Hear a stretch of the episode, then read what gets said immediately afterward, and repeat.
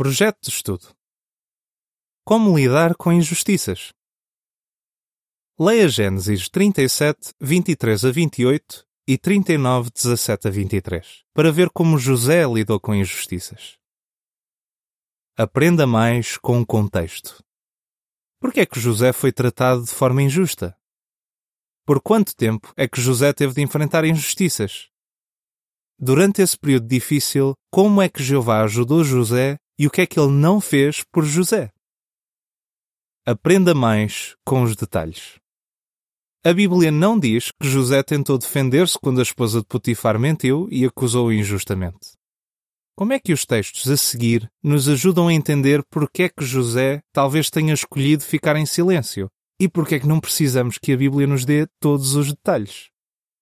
Que qualidades talvez tenham ajudado José a enfrentar injustiças? Medite no que aprendeu e coloque em prática essas lições. Pergunte-se: visto que eu sou um discípulo de Jesus, que tipo de injustiças é que posso esperar enfrentar? Como é que me posso preparar agora para lidar com essas injustiças? Fim do artigo.